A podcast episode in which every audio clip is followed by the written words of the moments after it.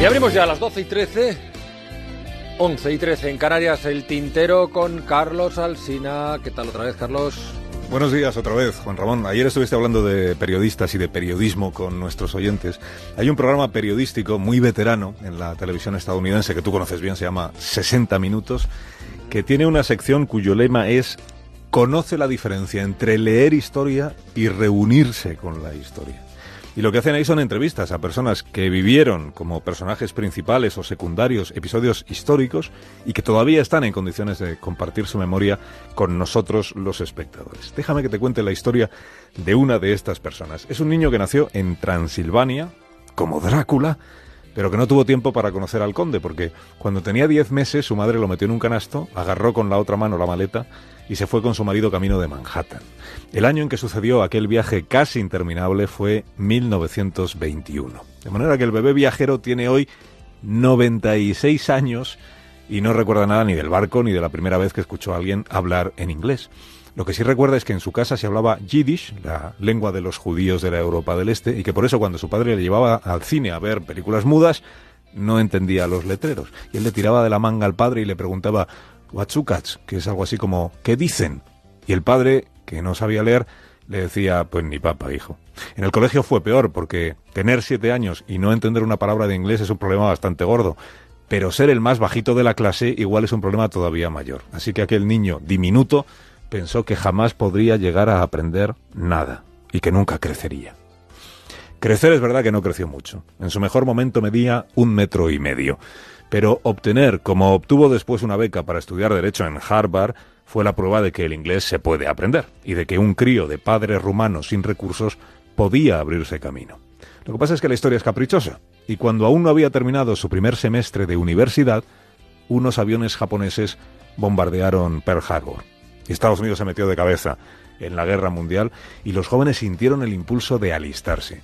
Él cuenta que lo intentó, él se veía pilotando un bombardero para darle a los japoneses su merecido. Pero el día que fue a tallarse, no hizo falta ni sacar el metro. Tus piernas no llegan a los pedales, le dijo el supervisor. Olvídate de la fuerza aérea. De los aviones es verdad que se olvidó, pero de la guerra no. En Harvard terminó primero la carrera y luego se apuntó al ejército de tierra. Por cortas que sean mis piernas, se dijo algo podré hacer. Y fue así como recién licenciado en leyes y en un batallón artillero, desembarcó en Normandía. La historia, como ya te he dicho, pues es caprichosa. No había muchos abogados entre los jóvenes soldados. Por eso cuando el general Patton se propuso formar una unidad dedicada a investigar crímenes de guerra, cuando el frente europeo de la guerra ya se iba terminando, reclutaron a este joven, tenía 25 años, para que reuniera pruebas con vistas a juzgar a los mandos alemanes por los abusos cometidos. Benjamín, que no te lo había dicho, se llama Benjamin Ferenc, fue uno de los primeros estadounidenses en comprobar cómo eran y qué eran los campos de concentración. Y todavía hoy se le hace un nudo en la garganta cuando recuerda la historia de un padre que murió justo cuando estaban llegando los aliados al campo.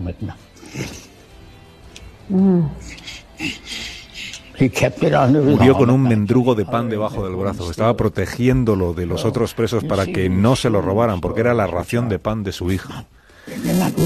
Y falleció guardándosela. Y, y, dice este hombre, eran historias que nos parecen increíbles, pero que eran absolutamente ciertas y las estábamos viendo allí. Bueno, Benjamin levantó acta del horror, entregó su informe al mando militar y se volvió a los Estados Unidos decidido a no volver a poner un pie en Alemania. La decisión le duró poco, porque unos meses después estaba aceptando el encargo del general Taylor para dirigir un grupo de investigación en Berlín. Este general Taylor, que también estaba graduado en, Harvard, fue el fiscal jefe de los juicios de Nuremberg. Y si al mencionar su nombre se te viene a la cabeza la imagen de Richard Widmar, es que has visto Vencedores o Vencidos. El personaje de Widmar está inspirado en este Taylor, que le encomendó al joven Benjamin examinar un montón de carpetas con documentos confidenciales de los nazis en los que se hablaba de un conjunto de oficiales de las SS llamado el Grupo de Acción, cuya tarea consistía, fíjate, en ir detrás del ejército alemán, terminando de limpiar los pueblos conquistados. Limpiar significaba eliminar judíos, gitanos y partisanos. Este joven abogado pensó que era mejor rebautizar ese grupo y por eso le puso un nuevo nombre, los llamó los Escuadrones de la Muerte.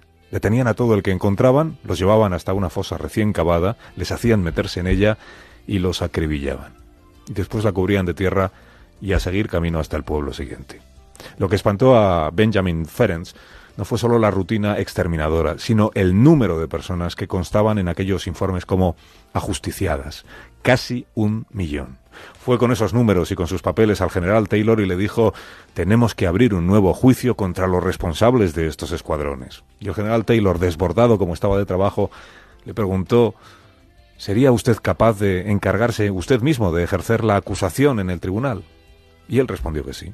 Y así fue como un joven de 27 años, de metro y medio de estatura, judío de padres rumanos, debutó como el fiscal más joven de Nuremberg. The case we present is a plea of humanity to law. The charges En este documento cinematográfico de hace of 70 having años se le ve empezando su primera intervención.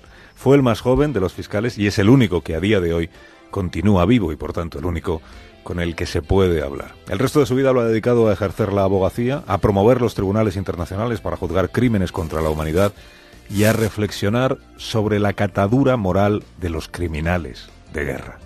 Y este es su diagnóstico, fíjate. Dice, existe el mal y existen las personas malvadas. Pero es la guerra la que convierte a ciudadanos comunes, inteligentes y bien formados en bestias capaces de hacer a otros hombres, de tratar a otros hombres como si fueran basura deshumanizada. Dice de no haber existido una guerra y de no haberse convencido esos hombres de que ese era su deber patriótico, los criminales, a los que él mismo acusó, habrían seguido siendo hombres perfectamente honrados. Y cuando la periodista que le ha hecho esta última entrevista le pregunta cómo puede dudar de la condición de salvaje de alguien que mata a miles de personas, él deja en el aire esta otra pregunta. Le dice, ¿acaso cree usted que fue un salvaje el piloto que dejó caer la bomba sobre Hiroshima?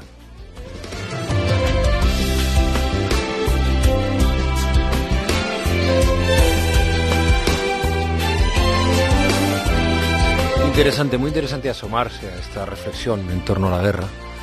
En unos tiempos como estos, en una semana como esta en la que más hemos tenido testimonio de alguien que ha sufrido secuestro por y durante una, y durante una guerra. El tintero, gracias Carlos. Hasta mañana, Juanra. Hasta